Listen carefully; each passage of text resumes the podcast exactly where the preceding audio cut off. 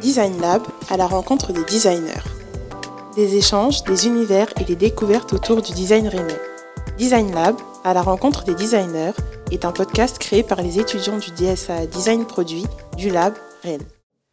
Aujourd'hui, nous allons à la rencontre de Sarah Chantrel, fondatrice de la marque Bravo Bravo. Alors si on devait décrire votre parcours en quelques mots, on dirait que vous êtes originaire de Rennes et que c'est ici que tout a commencé. En 2006, après l'obtention de votre BTS en création industrielle, euh, vous vous orientez vers les beaux-arts de Rennes. Et ce n'est que six ans plus tard que vous vous intéresserez au sac et que vous déciderez de vous lancer dans la création de votre entreprise. Certains diront que 6 ans c'est long, d'autres diront que c'est le contraire. Euh, mais vous, qu'en pensez-vous? Quel a été l'apport euh, de ces années de réflexion par rapport au lancement de votre entreprise? Euh, Moi j'aurais tendance à penser que les deux premières années, ouais, jusqu'en 2016, c'était très balbutiant, donc j'ai vraiment travaillé pour des prestataires différents, j'ai eu des commandes un peu variées, mais j'avais bah, j'avais un peu des difficultés à, en fait à, savoir vers quoi m'orienter. Donc euh, j'ai mis un petit peu de temps avant de trouver un produit euh, qui euh, me permette de me lancer vraiment dans une activité de fabricant à plus grande échelle. Et alors qu'effectivement le mobilier était et l'objet domestique était vraiment le secteur qui moi m'intéressait euh, au départ. Euh, j'ai pris une orientation plus mode euh, par la suite pour finalement que financièrement ça devienne plus rentable et que je puisse développer une marque, une identité visuelle et un produit. Et c'est vrai que les premières années c'était pas c'était pas simple, c'était pas facile post-école, mais, mais du coup je me rends compte que effectivement développer la marque Bravo c'est quelque chose qui m'épanouit, qu'il y a encore beaucoup de choses à faire et que euh, chaque année euh, ou chaque saison, euh, j'essaye de sortir des nouveaux produits et que au-delà de l'esthétisme et de l'objet, effectivement, il y a plein de problématiques liées aux fabricants, liées aux fournisseurs qui rentrent en compte et que et qu'il y a plein de choses à faire encore et à développer.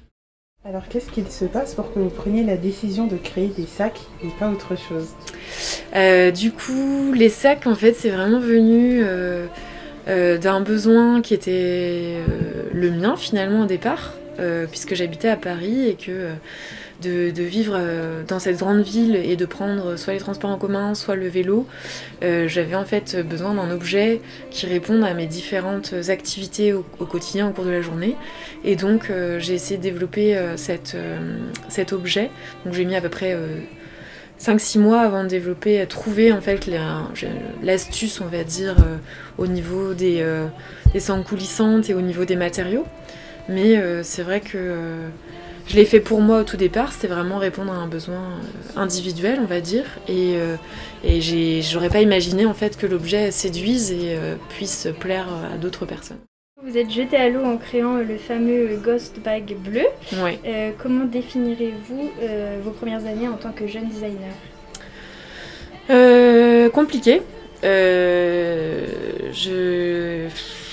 les premières années, franchement, pour moi, c'est pas, c'est pas des années de, très confortable en fait, c'est plutôt des années difficiles.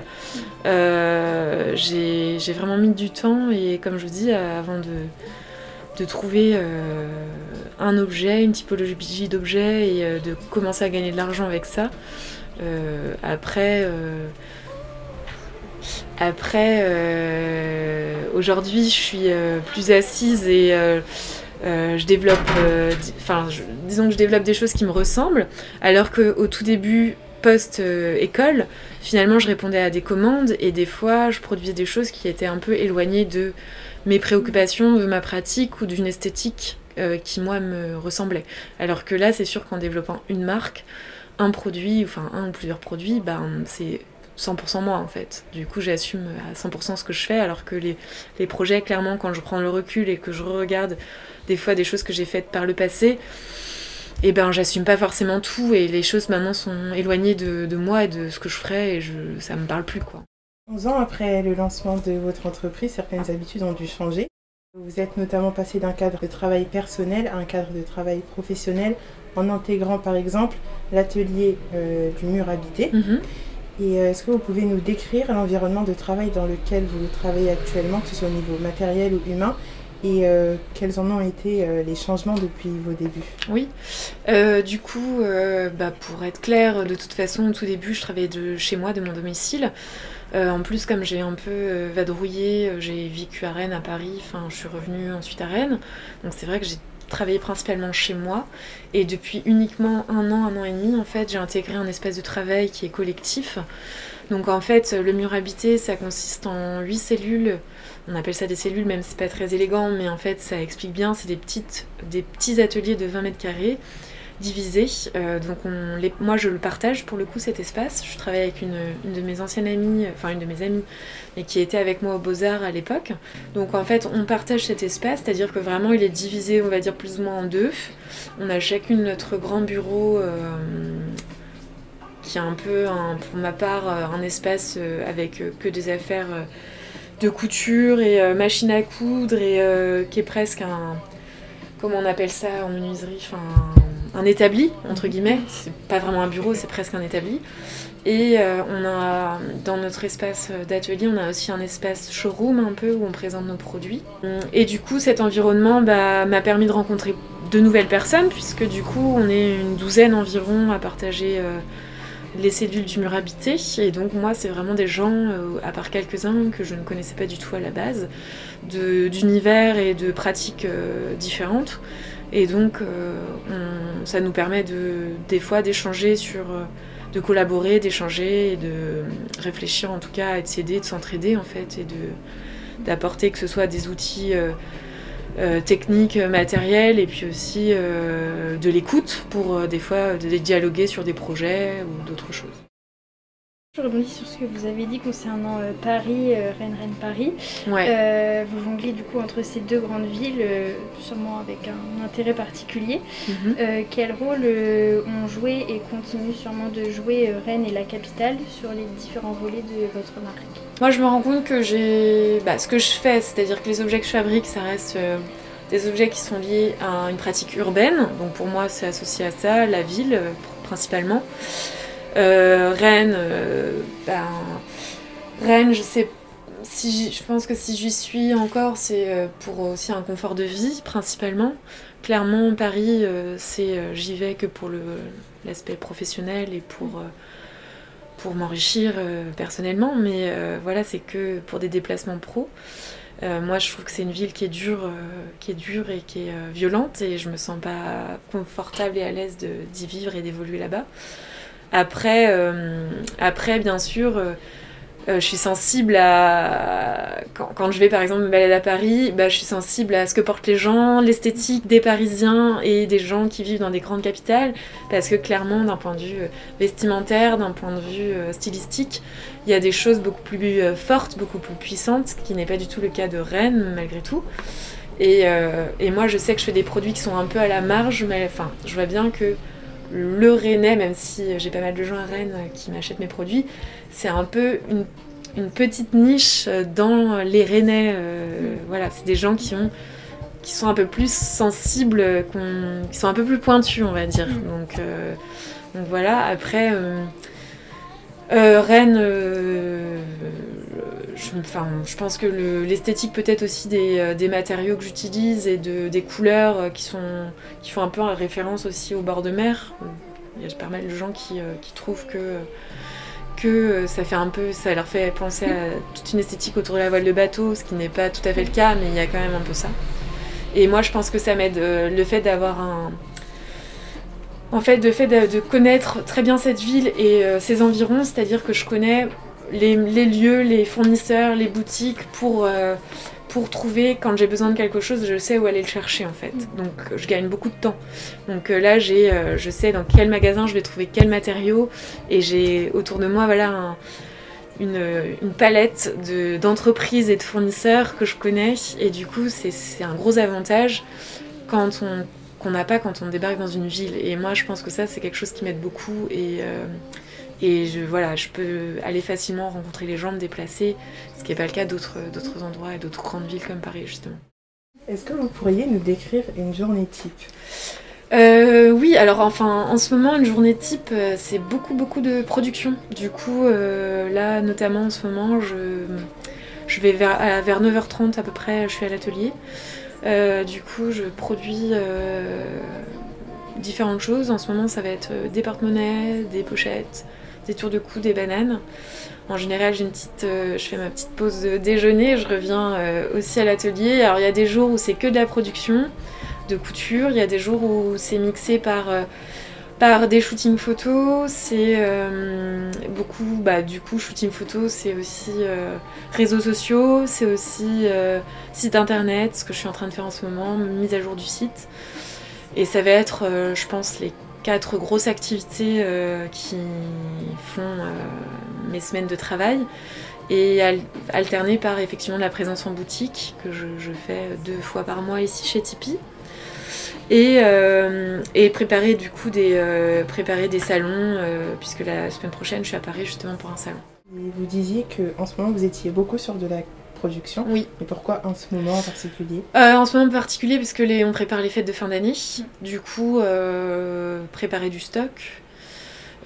avoir en enfin, on a toujours peur de ne pas avoir assez de marchandises et, et on sait que c'est un peu un temps fort donc il faut l'exploiter au maximum. Euh, moi, pour le coup, euh, c'est moi qui fais tout en dehors des sacs, donc euh, toute la fabrication. Donc ça me prend beaucoup de temps parce que je suis pas couturière de métier, donc je pense que je suis pas la personne qui suis la plus efficace, la plus rapide à fabriquer. Et j'ai pas voilà les tips de couturier, les, petites, petites habitudes. donc moi je pense que je suis pour le coup un peu plus lente.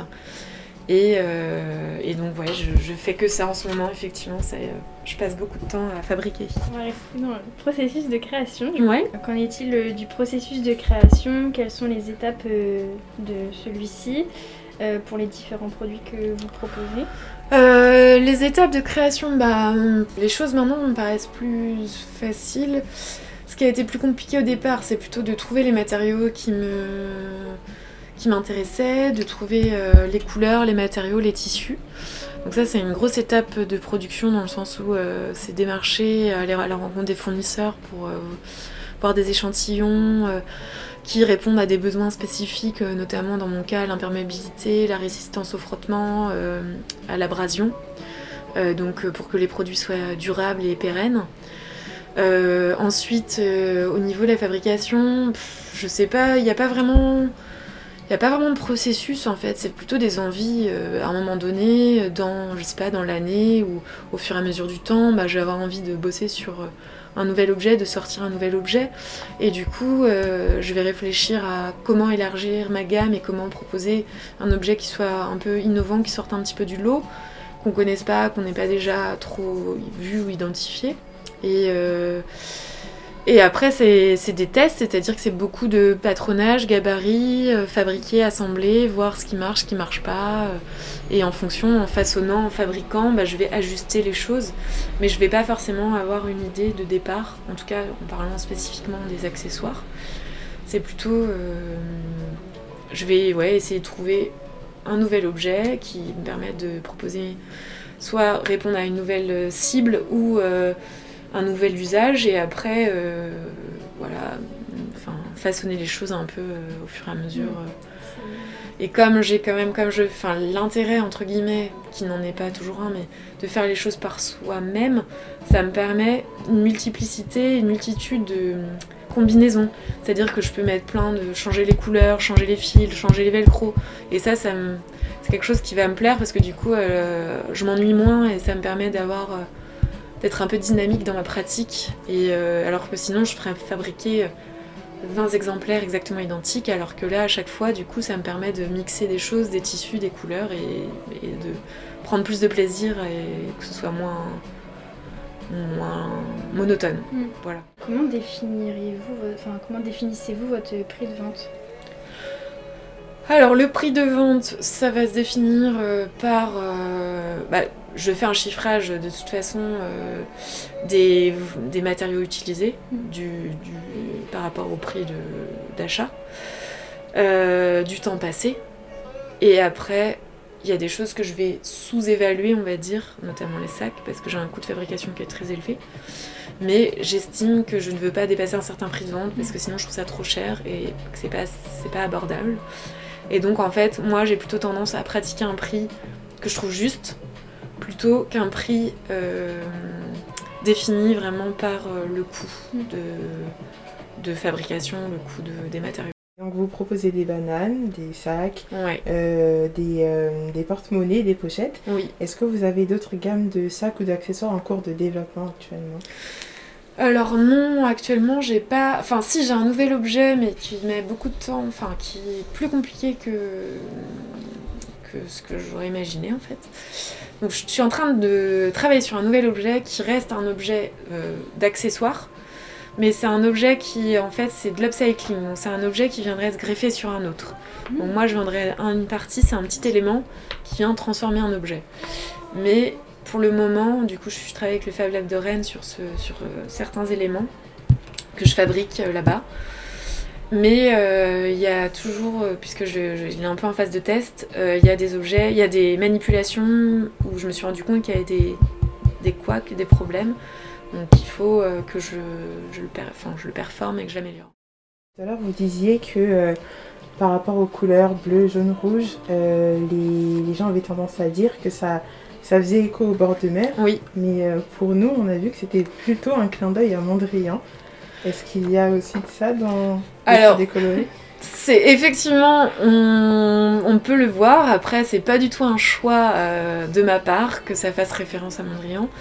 Euh, moi, j'ai une sensibilité plutôt au niveau effectivement des couleurs et des matières. J'aime, je suis très sélective. Je prends du temps à, à sélectionner mes matériaux et à mes coloris. Euh, après, effectivement, je fais du noir, du bordeaux. L'idée, ce serait de faire du vert. Enfin, je me limiterai pas aux couleurs primaires, en tout cas. Euh, mais c'est juste que euh, j'ai du mal à des fois trouver dans certains matériaux qui sont un peu pointus et un peu techniques, euh, les gammes de couleurs ne sont pas forcément très étendues. Donc, euh, donc euh, voilà. Mais après, c'est pas une volonté esthétique de faire référence à Mondrian en tout cas. Mais je l'ai étudié aussi au lycée, je, m'en souviens bien, ça m'a bien marqué en tout cas. Mais peut-être que sans, sans le vouloir, il y a quelque chose. Une gamme de sacs euh, verts, enfin une oui, couleur verte. Est-ce qu'il y a d'autres coloris qui vous tentent aussi euh, bah, je, vais, je dois faire un autre bleu, un bleu plutôt plus indigo. Euh, le vert, c'est quelque chose, effectivement, un vert émeraude. J'aimerais beaucoup en trouver un et en faire un, mais j'ai pas trouvé. par le passé, j'avais un jaune que j'ai qui marchait beaucoup, qui est très beau, que j'aimerais bien refaire, mais je pareil, je n'ai pas trouvé le coloris, enfin la matière jaune chez un autre fabricant. Euh, et non, je sais pas. Euh, pour l'instant, euh, kaki, peut-être. J'avais pensé à faire un kaki. Et après, j'aime bien l'idée de rester sur des teintes unisexes. Et mais pour l'instant, ça se limitera, je pense, à ça. Sur votre compte Instagram, mhm. le compte Instagram de la marque, vous annoncez qu'il y aura bientôt la possibilité de customiser son ghost bag avec la bande multicolore, comme on a vu à l'entrée. Et pourquoi avoir choisi de développer cela? Est-ce que euh, il pourrait y avoir d'autres possibilités de personnalisation? Alors, euh, la personnalisation par rapport au sac, effectivement, le plus simple, entre guillemets, c'est euh, la modification des teintes des sangles, parce que ça, c'est quelque chose que je peux faire après. C'est-à-dire que même si j'ai fait fabriquer le sac, euh, c'est une étape que moi je fais, c'est-à-dire de découdre et de recoudre euh, éventuellement les sangles. Donc c'est quelque chose que je peux faire pour, euh, customiser un sac. Après, d'autres... En fait, je pense que comme l'idée c'est quand même que c'est ça. Enfin le projet, et même si là en ce moment c'est en stand-by, c'est qu'il soit fabriqué par des entreprises, par un atelier de confection en France. Euh, ça devient trop compliqué après si euh, je, demande à la personne de me faire un modèle d'une teinte avec les bretelles d'une autre teinte et voyez. Donc du coup, moi je peux proposer les choses que moi je peux modifier après fabrication. Et du coup, ça va être principalement effectivement les bretelles et les poignées. C'est vraiment les deux choses que je peux proposer. Après, ça devient un peu trop compliqué euh, et ça aurait. Enfin, je vois bien en atelier déjà, j'ai fait l'expérience, des fois il y a les gens ont vite fait euh, ont vite fait moyen de se tromper en fait et de pas mettre les bonnes couleurs ou de pas mettre les bonnes tailles enfin voilà. Donc il faut quand même simplifier les choses pour les, fabricants et les petites mains. Donc du coup pas proposer euh, des variantes et des variables trop euh, trop importantes. Enfin en tout cas pour moi pour l'instant en tout cas. Et est-ce qu'il vous arrive de travailler avec des partenaires ou des commanditaires? Ça m'arrive, c'est assez rare. Là, j'ai une marque brestoise de, de vêtements aussi et d'accessoires qui s'appelle Phenom, mais qui m'a proposé qu'on fasse une collaboration autour de la fabrication d'une banane, justement, mais ce sera probablement que pour l'année prochaine. Donc ça, c'est à l'étude, on va dire. Et, euh, après, moi, j'ai pas forcément démarché, je ne démarche pas forcément beaucoup. Euh, et après, je non. Collaboration, bah, enfin si des collaborations ça peut être mais sur d'autres projets quoi. Pas forcément sur l'accessoire quoi. Là euh, je dois travailler sur du mobilier donc là je vais travailler avec quelqu'un et pour euh, un prestataire. La créativité, c'est une notion assez importante euh, pour tout créateur. Mhm. Donc, euh, pouvez-vous nous parler de vos influences et comment vous nourrissez votre créativité? Et surtout, est-ce que la ville de Rennes vous inspire Ben, c'est pas facile. moi, je suis quelqu'un qui suis très observatrice en fait. Et je pense que, en général, tous les objets que je produis et que je réalise partent toujours d'observation des gens en fait, que ce soit dans la rue ou euh, quand on est dans les transports en commun, quand on est dans le train. Et moi voilà, je passe beaucoup beaucoup de temps à ça, c'est mon quotidien d'observer les gens. Et, euh, et du coup, c'est c'est ça qui va animer, je pense, des nouveaux objets, animer des moments, de, enfin ma créativité, parce que je sais pas quand j'observe les gens, je les observe faire des choses, c'est-à-dire des tâches ménagères ou peu importe, enfin des tâches, quelles qu'elles soient. Et du coup, euh, des fois, je vais identifier des dysfonctionnements ou je vais identifier euh, une façon de faire les choses, une façon d'utiliser les objets du quotidien. Et du coup, je vais me dire, bah tiens, finalement, euh, il faudrait apporter une solution parce que là, il y a un problème. Et du coup, c'est comme ça que je vais développer la créativité, on va dire. Comment faites-vous pour toujours proposer euh, quelque chose d'innovant euh, qui n'a jamais été fait forcément auparavant? Euh, ben, je, suis vraiment dans la recherche. En fait, dans les accessoires que je propose aujourd'hui, je veux dire, il y a des choses qui restent assez classiques. La banane que je propose, c'est un objet relativement classique par sa forme. Là où moi je suis innovante, c'est par les matériaux que j'utilise, c'est par des, fois des transformations, euh, des transformations simples, des, petites modifications euh, d'utilisation. Après, euh, je, ne sais pas, par exemple, le nouvel objet, le porte-monnaie, ben, c'est un objet que je viens de fabriquer, que je suis en train de fabriquer. il se met autour du cou. Enfin, j'essaye en fait de faire en sorte que d'observer les usages effectivement et la façon, comment, enfin, cet objet, qu'est-ce qu'il pourrait apporter à l'utilisateur, dans quel type de situation. Euh, et du coup de faire des... Euh, et c'est comme ça qu'en fait je vais définir un objet et ses fonctions et euh, essayer de trouver quelque chose qui soit le plus adapté possible à un usage. Et après, je pense que clairement ce qui me représente et ce qui représente la marque, c'est les matériaux que j'utilise, quoi, qui sont quand même assez peu exploités. Et au départ, lorsque vous aviez développé donc le Ghost Bag, c'était pour des, pour des, fins personnelles. Oui. Mais est-ce qu'aujourd'hui, euh, la cible à laquelle vous vous adressez, elle est toujours, euh, c'est toujours cette population urbaine jeune ou euh, vous, vous l'élargissez un peu plus?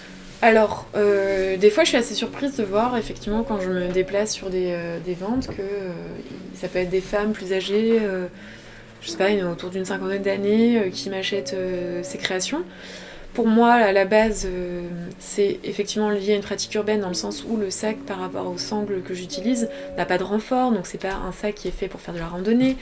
C'est un sac qui est fait pour euh, être en ville et faire du vélo, parce que le. Enfin, pas que, mais je veux dire, le fait que l'objet soit modulable et, euh, soit puisse se mettre en sac à dos et sur l'épaule permet ce type d'utilisation.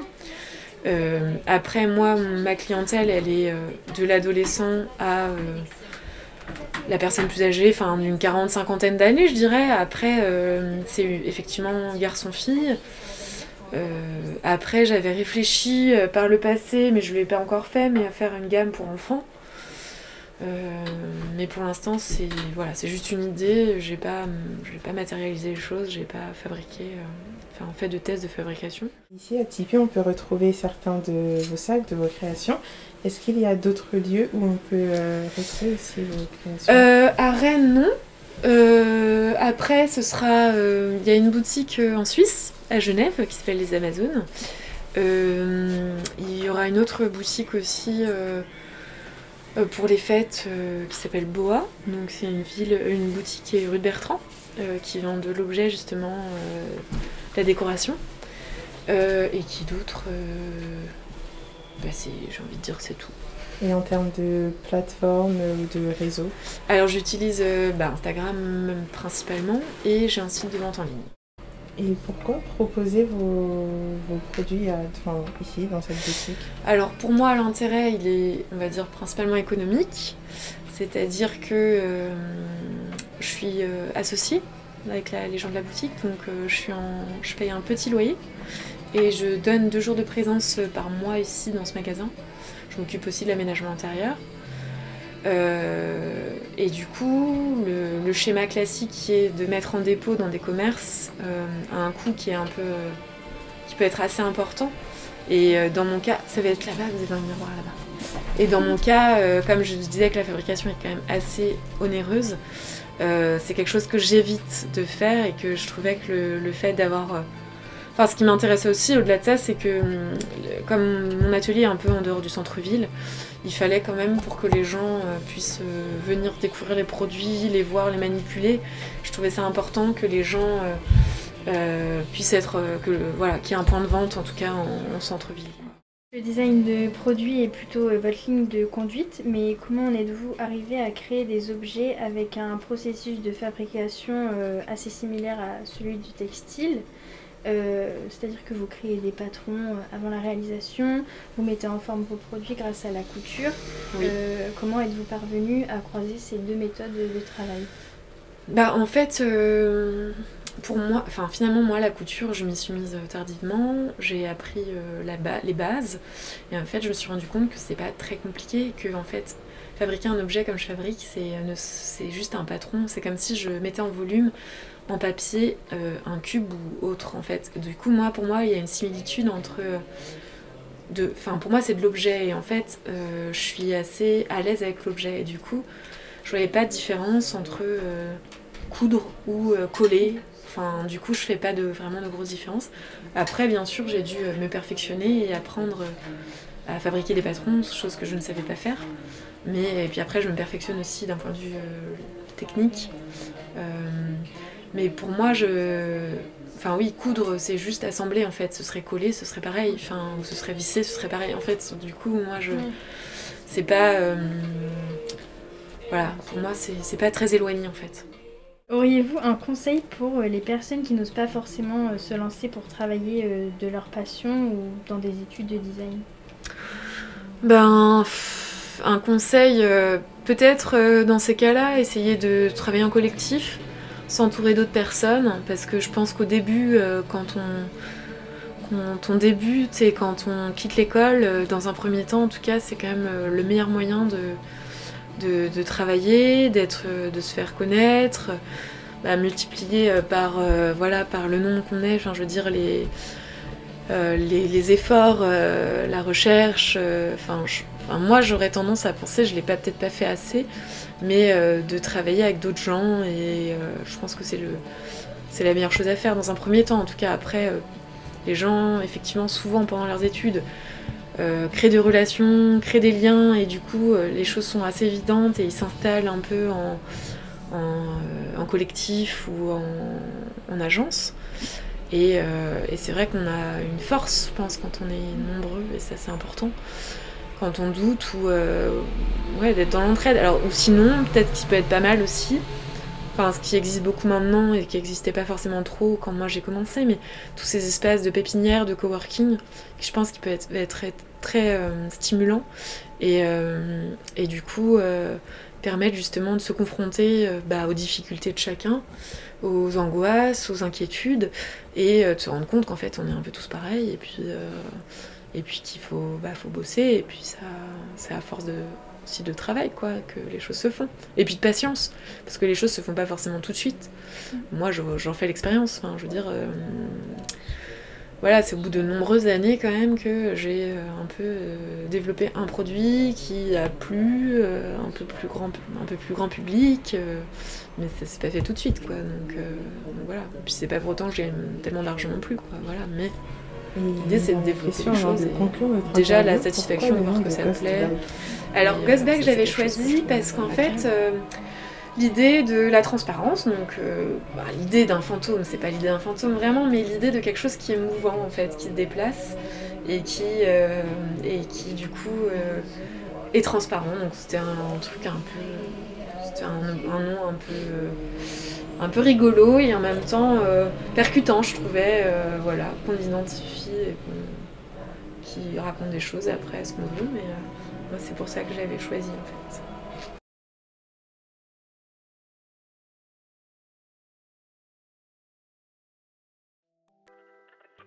Nous arrivons à la fin de cette interview. Merci beaucoup Sarah de nous avoir accordé votre temps et surtout d'avoir répondu avec sincérité à nos questions. Oui.